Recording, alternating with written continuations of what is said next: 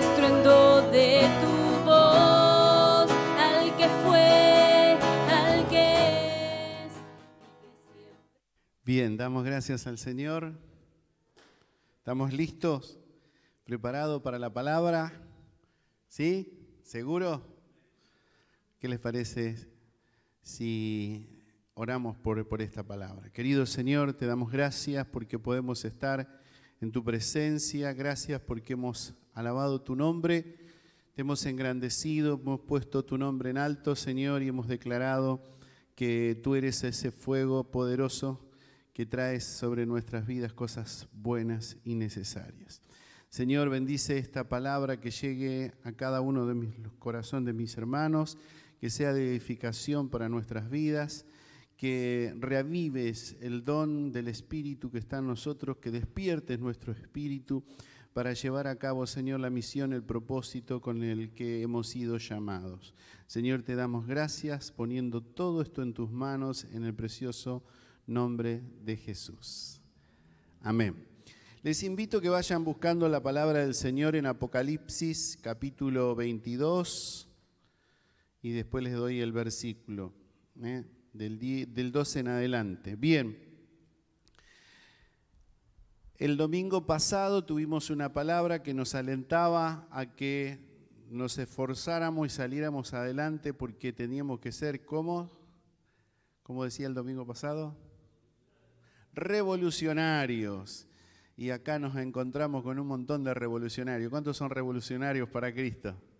Sí, ¿no es cierto? Y, esto nos alentaba que debíamos empezar a levantar nuestra voz y a decir, Señor, ¿qué es lo que tenemos que hacer?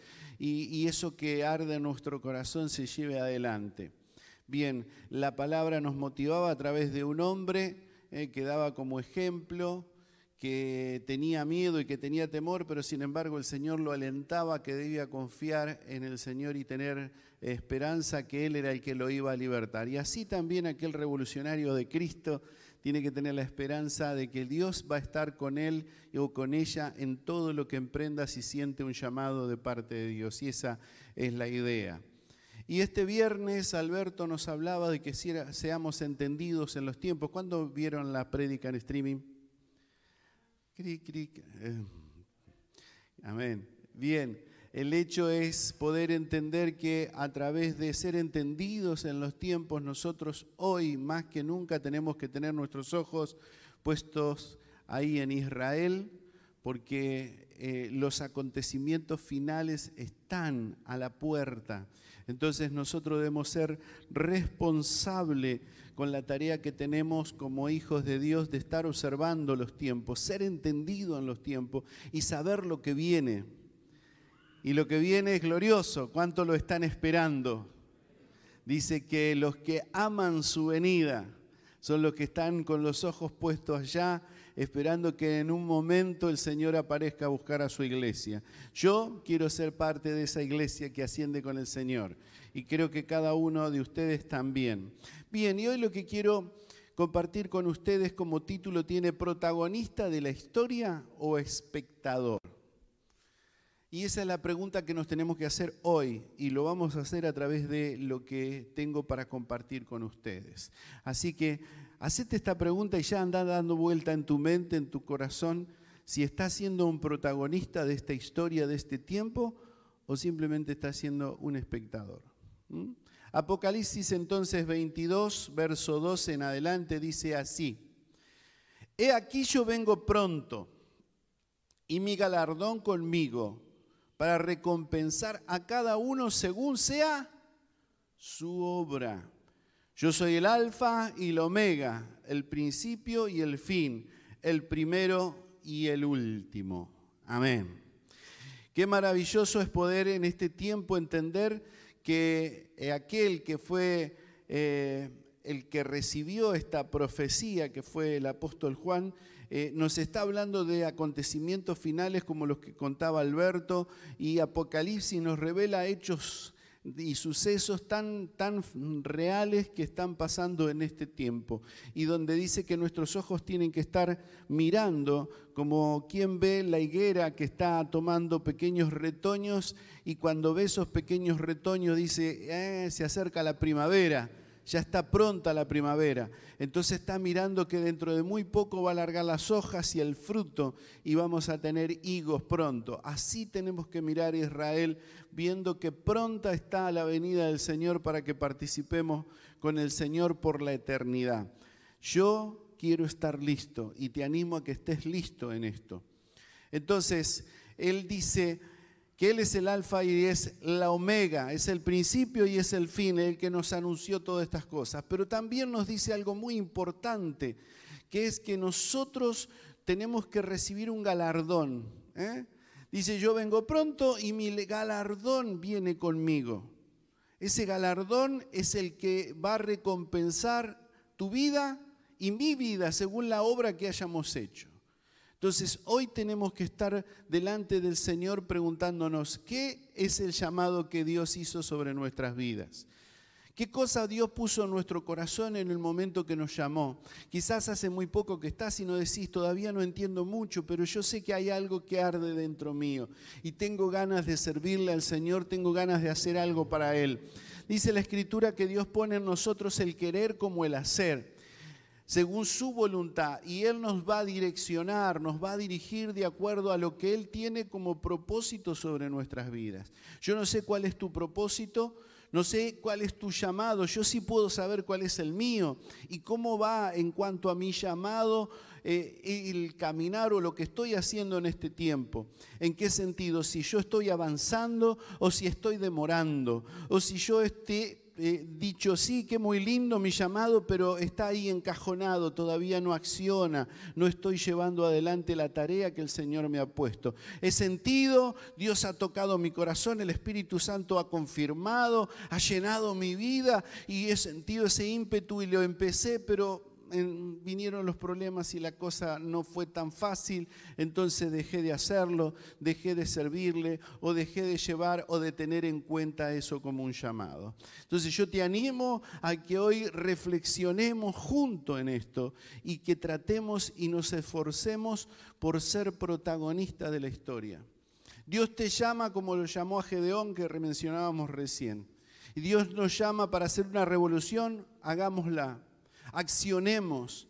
Las obras son las que tienen que demostrar qué es lo que ha sido el llamado en nosotros. Si, si Gedeón se hubiese quedado con la idea de que Dios lo llamó a hacer eso y no hubiese hecho nada, no, no tendríamos nada escrito de lo que sucedió al final. Yo creo que si vos tenés un llamado de parte de Dios y no accionás en obras de acuerdo al llamado, va a quedar como algo que fue escrito nada más o fue puesto en tu corazón y nunca lo llevaste a cabo. Yo quiero llegar a cumplir lo que Dios propuso sobre mi vida. No sé si lo he alcanzado todavía, pero sigo intentando y seguimos intentando con mi esposa llegar adelante esta tarea que el Señor nos ha encomendado. Por eso, el secreto para ser protagonista, el secreto para ser una persona que realmente lleve adelante lo que Dios le ha llamado, es una persona que sigue adelante, que no se queda más allá de eh, de las dificultades que le toque vivir, de los problemas y los infortunios que tenga en la vida. Siempre para adelante, siempre para adelante. Como dice la canción, siempre para adelante y pisando fuerte, haciendo el pasito de los que vencedores. Aquel que siente que es protagonista, siente que tiene el llamado de Dios, no se queda, no mengúa, no afloja. Esta es una de las evidencias que es un protagonista, es un hacedor de historia. La adversidad para aquel que es un, tiene llamado, la adversidad para aquel que tiene un propósito, que Dios lo ha impulsado en ese propósito, es como una escuela de milagros. ¿Eh?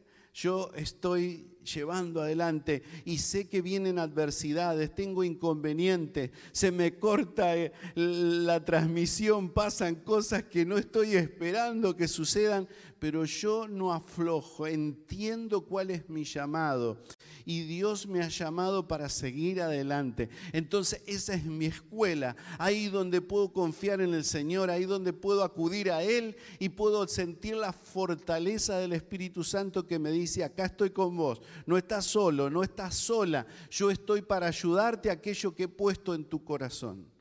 Este es un protagonista, Este es un llamado. Entonces, en ninguna manera Dios aprueba aquel que abandona. En ninguna manera Dios aprueba aquel que por las adversidades dice, no, estaba lindo. Yo me comprometí con este servicio, con este llamado de parte del Señor. Ardía mi corazón, no sabe cómo ardía. Pero viste que las cosas por ahí no, no son tan buenas y, y, empecé a aflojar porque eh, no se hacían las reuniones los días que pensaban y ya perdí el ánimo, perdí el entusiasmo. Eso no sirve. Eso no nos, nos lleva a lo que Dios tiene pensado con nosotros. Mira, siempre en las adversidades estás aprendiendo algo. Yo por lo menos puedo decirlo, lo hablamos con mi esposa, todas las dificultades que hemos tenido nos ha ayudado a aprender más, nos ha ayudado a conocer más, a tener otra dimensión en nuestra mente de lo que entendíamos o de lo que creemos entender. Y nunca ha sido para menguar, siempre ha sido para ascender o trascender. Y ustedes saben como iglesia que nosotros hemos tenido problemas muy difíciles, muy difíciles. Pero aún así hemos probado y hemos visto la mano del Señor y que el Espíritu Santo ha estado con nosotros para ayudarnos a salir adelante, a no quedarnos, a no abandonar, a no menguar, a no aflojar, a no aquietarnos, sino a decir, Señor, vamos adelante. Entonces, esa adversidad ha sido una escuela para nosotros y en medio de esa adversidad hemos aprendido a conocer más de Dios. El milagro de lo que Dios nos ha prometido se va accionando en medio de la adversidad. Cuando vos tenés problemas, ahí está el milagro. Y sabes una cosa, Dios se agrada de aquel que resiste en medio de las dificultades. Porque hay algo que es evidente, la escritura dice que si retrocedieres, no agradará a mi alma. Hay algo que Dios tiene como algo, que, que algo que le provoca molestia o desagrado es nuestro abandono, el, dejar, el, abandonar, el, el quedarnos, el no seguir adelante, el no confiar en lo que Él un día puso en nuestro corazón. Por eso esto es muy personal. Por eso la pregunta es, ¿protagonista de la historia o un espectador? Hay gente que tiene mucho llamado de parte del Señor y que Dios lo ha llamado a cosas grandes, pero al ser un espectador ha sido nada más que eso, un espectador, se ha quedado con eso y no ha trascendido. Yo quiero y te animo a que trasciendas, ¿eh? porque es importante, es importante que ese milagro maravilloso en medio de la adversidad se manifieste y yo siga adelante. Tu visión la pusiste. Me pusiste en una iglesia que dice que es la plataforma de despegue a ministerios entonces yo sé que ese ministerio, y tomo esa palabra porque es la palabra de nuestra iglesia, y yo me agarro de ella y sé que va a ser así. Y voy a trascender a través de ese llamado que pusiste en mi corazón. No me voy a quedar, voy a seguir adelante. Pusiste en mí el, el propósito y el deseo, yo voy a seguir adelante porque tú estás conmigo y yo lo creo. Y tú estás para darme la fuerza y el ánimo importante para resistir a toda embate, a todo embate del enemigo. Pero para esto no te dejes vencer por la tentación de ser un espectador. El diablo siempre va a ponerte cosas en el camino siempre va a poner tropiezos, siempre va a poner adversidades, siempre va a poner cosas que te dificulten ver la obra de Dios y decir, eh, no escucharon ustedes, al final yo me comprometí con Dios, puse todo mi entusiasmo para servirle, para trabajar, pero las cosas no me fueron bien, me fueron mal, el enemigo me puso eh, obstáculos en el camino, por ahí el enemigo es alguien, no alguna persona, y las cosas que te dejas vencer, no te dejes vencer por lo malo. Por ahí es cosas que tienen que cambiar en tu vida y te dejas llevar y te justifica el diablo y te dice, no, pero vos tenés razón, no podés seguir así, abandonar, porque al final nadie te ayuda, vos estás solo, y al final, ¿cómo es esto? Eh, abandoná. Y viene el diablo a tentarte a que abandones, a que dejes. ¿Para qué seguir así? Mira si mi esposa, si mi esposo, mira si mi familia, mira si esto, los hermanos que no me ayudan, no me apoyan. Siempre vas a encontrar del enemigo propuesta tentadoras para que dejes. Pero sabe una cosa, dice la escritura ahí en Santiago 4, 7. Someteos pues a Dios, resistí al diablo y ¿qué dice? Y huirá de vosotros. Someterse a Dios. ¿Qué es someterse a Dios? ¿Quién sabe decirme qué es someterse a Dios? A ver, alguna palabra fuerte para que lo escuchen los que están por, por streaming. Obedecerle, muy bien, esa, justo. Sé que, algunos más pensaron a otra palabra, pero la obediencia es la demostración más firme y verdadera de que nosotros obedecemos, de que nosotros estamos sometiéndonos a Dios.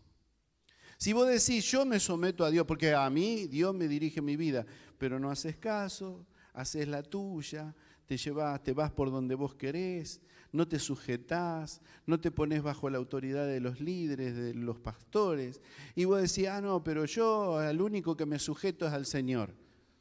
No te sujetás a nadie, porque el que se sujeta al Señor obedece lo que dice la palabra. Y la palabra dice, someteos los unos a los otros en el Señor. Y someteos a los que los presiden. Si están escuchando la enseñanza que está dándonos Inés los días martes, van a tener algo muy claro, muy perfecto en cuanto a la enseñanza de esto que dice el apóstol Pablo. Y necesitamos más que nunca ser obedientes al Señor. Entonces yo me someto a Dios cuando obedezco. Y segundo, resisto al diablo cuando cuando me opongo con fuerzas a lo que Él me propone. Hay vocecitas que están sonando ahí, no sé, y algunos hasta no distinguen si es la voz de Dios, si es la voz del Espíritu Santo, si es la voz del yo. Pero Dios te enseña que a través del Espíritu Santo podés escuchar la voz de Dios y distinguir las voces tuyas y las voces del enemigo, teniendo el oído afinado y perfeccionado por Dios. Entonces, cuando vos oís la voz del enemigo, te resistís te opones fuertemente con autoridad. Y hay quienes saben de autoridad. A veces imponen la autoridad sobre el que tienen al lado o la que tienen al lado. ¿eh? Son firmes en su hogar y someten al que tienen al lado. Pero cuando se trata de tentaciones no someten al diablo a la obediencia a Cristo.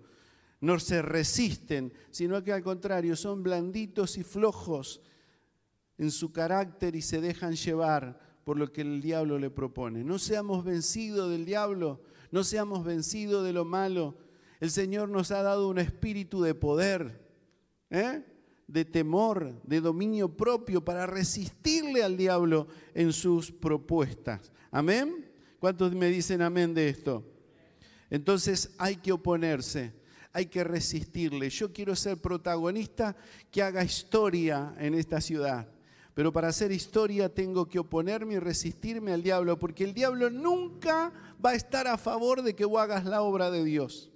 Siempre va a estar poniendo una un palito en la rueda para que vos no lleves a cabo el propósito de Dios.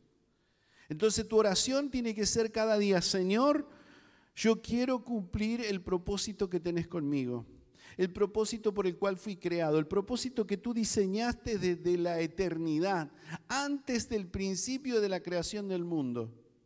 ¿Se lo decís esto al Señor?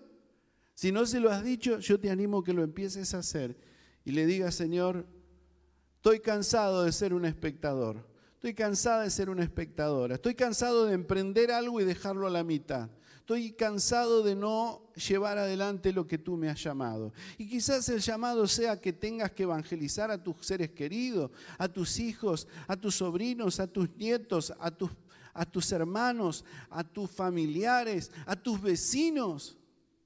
Pero esto es escuchando la voz desde tu interior que pone el Espíritu Santo cuanto a su llamado, como lo hizo aquel varón Gedeón, como decíamos recién. Ahora, ¿Qué cualidades tiene un protagonista? ¿Sabes qué cualidades tiene un protagonista? Yo tengo algunos eh, ítems acá que quiero compartirlos con vos. Y ahí te vas a identificar, Rubén, te vas a identificar si esto es parte de tu vida. Entonces te vas a dar cuenta si sos un protagonista o sos un espectador. ¿eh? Te ayudo a analizarte, a hacer este autoanálisis que decíamos del principio. Bien, primero, el que es un protagonista siempre quiere participar siempre está con la intención de participar, de ser parte del proyecto, de ser parte, se siente parte integrante de una línea abierta a la vida, va para adelante, siente el llamado, quiere, acciona y va para adelante. Este es el primero. Tiene adversidades, sí, también segundo, cae a veces se compromete y comete errores y fracasa y falla y, se siente en un momento re mal porque fracasó, pero va, corre al trono de la gracia donde puede alcanzar el oportuno socorro y se somete a Dios, pide perdón por lo que hizo mal y se levanta y vuelve adelante. Este es el que demuestra que es un protagonista. Tiene una visión más allá de los demás ve las cosas y se proyecta lo máximo. Aunque no esté a la vista, aunque parece que no se alcanza a ver acá con claridad con los ojos naturales, pero se proyecta sobrenaturalmente aquello que no ve. Y dice, yo sé que voy a alcanzarlo, yo sé que voy a ser ese que va a trascender la historia a nuestra ciudad, sé que voy a llegar a ganar lo que Dios quiere que gane, sé que voy a alcanzar esto que siento que arde dentro de mi corazón y no se queda, ve más allá. Tiene un lenguaje de victoria. ¿Saben cómo es tener un lenguaje de victoria? Es aquel que está diciendo, estoy pasando un problema grave, la cosa está en contra, se vino el coronavirus y eh, tengo el coronavirus en mi cuerpo, pero yo sé que voy a salir de esta, yo sé que voy a salir de esta porque Dios me ha dicho que muchos caminos me quedan por delante y voy a salir de esta situación. Está endeudado, no puede cubrir todas sus necesidades, pero dice, yo sé que Dios me va a dar la victoria porque mi proveedor no es el trabajo, mi proveedor no es el dinero, mi proveedor, ¿saben quién es? El que habita arriba y el que tiene el control de todo y el que me ha dicho que nada me va a faltar y que ha, ha, hecho que yo pueda vivir de la bendición de Él cada día de mi vida. Este es uno que es protagonista, no se deja vencer, no se deja decaer por cuando las cosas le van mal, sino que tiene un lenguaje de victoria. Ahora, ¿cuál es tu lenguaje en este tiempo? El lenguaje de la sociedad que dice estamos de mal en peor, esto no va a salir, la crisis sigue, el dólar sube, eh, ahora con el asunto de, lo que están por votar, en el, eh, las cosas se va a venir en contra nuestra, todo lo que está pasando al final, mira con derrota. Pero aquel que mira en positivo dice, Señor, sé que se van a cumplir todas las cosas que se tienen que cumplir pero tu palabra me dice que pronto vienes a buscar a tu iglesia. Yo quiero estar trabajando, quiero estar velando, quiero estar mirando con los ojos la eternidad, porque allí está mi futuro. Entonces no se deja caer, no se deja vencer.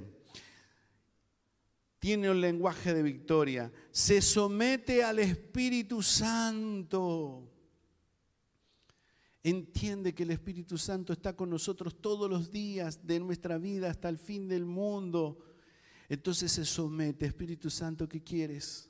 ¿Qué quieres que haga? ¿Quieres que perdone? Perdono. ¿Quieres que ame? Amo. ¿Quieres que eh, haga esto, le hable a otro de ti? Lo hago. ¿Quieres que, que, que me comprometa más con Dios? Lo hago, porque el Espíritu Santo es quien nos guía.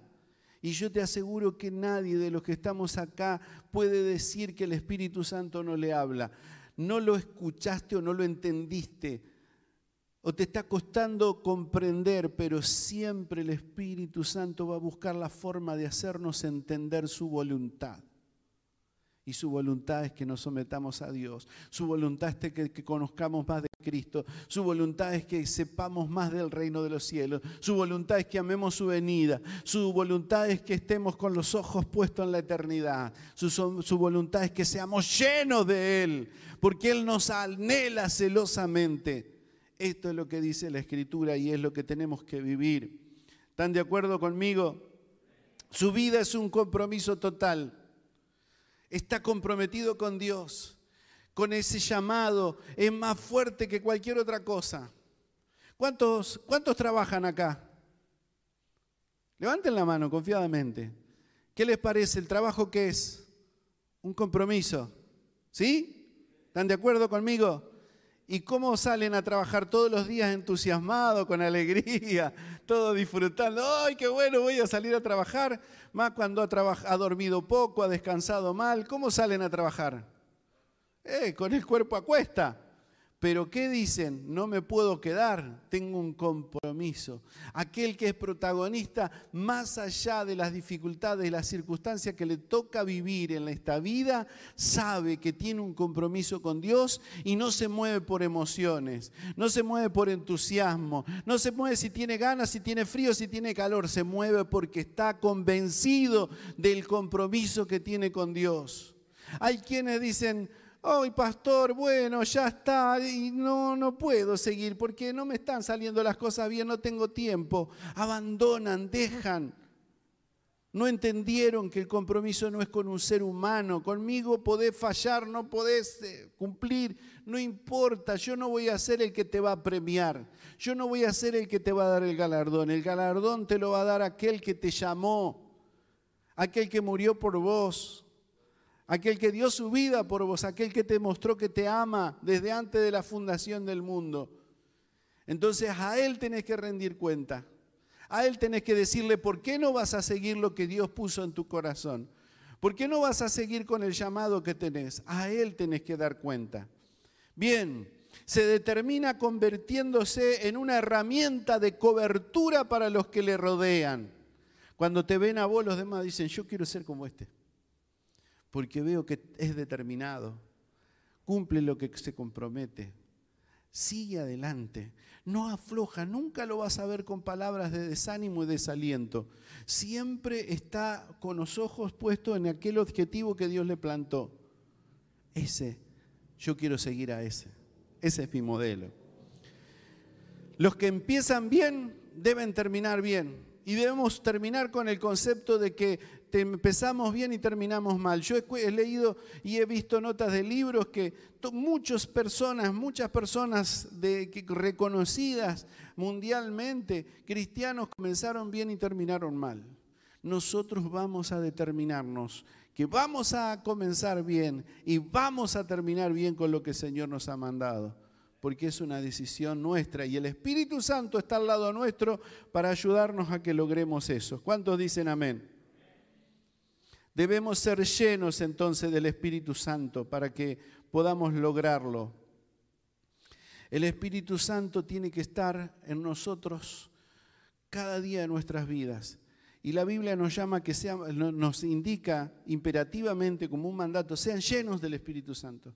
Y todos los días tenemos que ser llenos del Espíritu Santo. Yo quiero más, no me conformo. Ayer ya pasó, hoy te necesito más. Quiero la llenura, más de tu Espíritu más de tu espíritu. Y entonces cuando esto pasa, el Espíritu Santo nos afirma y se cumple lo que dicen eh, en Pedro en la doxología, donde dice, más el Dios de toda gracia que nos llamó a su gloria eterna, después de que hayamos sufrido un poco de tiempo, siendo zarandeados, siendo mecidos, siendo pasados por fuego, Él mismo nos afirme, nos fortalezca, nos establezca. El Espíritu Santo el que lo hace. Y necesitamos ser llenos del Espíritu Santo. Yo quiero y te animo a que seas lleno del Espíritu Santo. Y por último, nunca pierdas tu fidelidad. ¿Tu fidelidad a quién? Tu fidelidad al Señor. Tu fidelidad a lo que haces al compromiso que tomaste con Dios, tu fidelidad al ministerio. Es difícil, es muy difícil sacar eh, ánimo cuando las cosas no te salieron bien, pero vos no te moves por las emociones, no te moves por el estado de ánimo, sino por lo que te comprometiste con Dios. Entonces nunca vas a justificarte delante de Dios si abandonás porque hoy estás desanimado. Cuando estás desanimado más tenés que llenarte del Espíritu Santo. En los momentos difíciles es cuando podemos probar y experimentar, como decíamos, la escuela del Señor y que Él está con nosotros. El amor de Dios hacia lo que nosotros nos comprometimos en el servicio debe ser nuestro anhelo y debe ser nuestro compromiso. Y mira lo que dice. Hay una palabra gloriosa que esta grabala, llevala en tu corazón. Eh, escribila en algún lugar donde la veas cada día. Si querés ponerla, escribila con tu letra y ponerla en la heladera, ponerla ahí en, en, el lugar donde te levantás y, estás, y te vas a arreglar y te vas a peinar ahí al lado del espejo. Pon esta palabra, porque esta es una palabra de aliento para vos, para que nunca bajes los brazos. Isaías 60, versículo 1 y 2 dice, y nos motiva, te motiva a vos y me motiva a mí, levántate y resplandece, porque ha venido tu luz y la gloria de Jehová ha nacido sobre ti. Porque aquí que tinieblas cubrían la tierra y oscuridad las naciones, mas sobre ti amanecerá Jehová y sobre ti será vista su gloria en medio de un mundo convulsionado que se va perdiendo, que se va oscureciendo, donde las tinieblas van tomando el control, ahí en medio de esa situación, ahí en esa circunstancia amanecerá sobre ti Jehová. Y en esa circunstancia Dios va a permitir que se vea la gloria del Señor sobre vos, sobre vos y sobre mí. Y esta es la, la idea de Dios este es el llamado de Dios, este es el propósito de Dios con tu vida. Y en conclusión, diríamos esto. Nuestras obras deben ser revolucionarias, como dijo Gustavo. Todos los días tenemos que obrar porque yo estoy convencido de que Dios me ha llamado y un día me va a pedir cuenta por eso que puso en mi corazón mi obra revolucionaria empuja, no se queda. En esta realidad apocalíptica de la que señales que evidencian su venida nos muestra que un día vamos a tener que dar cuenta delante del Señor porque se acerca el tiempo. Como vencedores y hacedores de historia, sigamos adelante, pisando fuerte, diciendo, yo no acepto ser un espectador y quiero ser un protagonista. Amén. Te invito a que te pongas de pie y quisiera que juntos pudiéramos cantar una canción y en, este, en esta canción también tomes el compromiso delante del Señor y le digas, Señor, yo quiero ser aquel que haga historia en esta ciudad. Lo que tú me llamaste a hacer, yo lo quiero cumplir. Yo lo quiero llevar adelante. Yo lo quiero llevar adelante. Yo voy a ser alguien que cambie la historia en mi barrio, en mi casa, en mi familia, en mi trabajo, en el lugar donde Dios me ha puesto. Amén. Si eso es verdad y solo creo.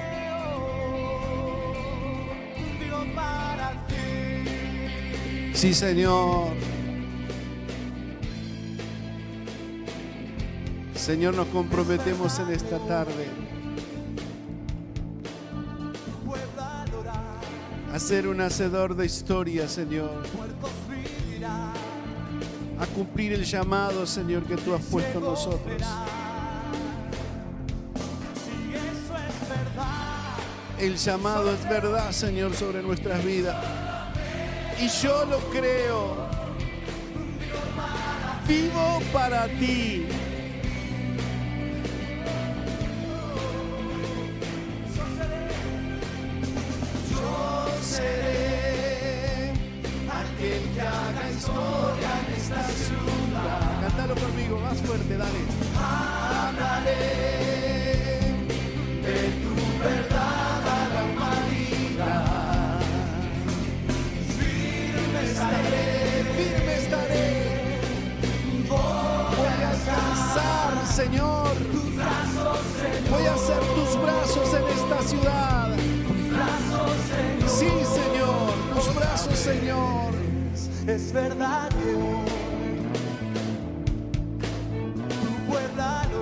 sí Señor, con el fuego de Dios, con ese fuego que está en nuestro interior, verdad,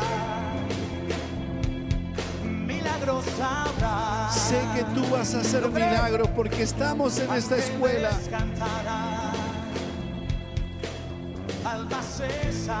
Muchos se sanarán a través de los que hoy sienten ese llamado. Verdad. Y yo lo creo. Vivo para Abre tu boca y decirle sí, Señor. Vamos a proclamar. Proclamaro. Yo seré aquel que haga historia en esta ciudad.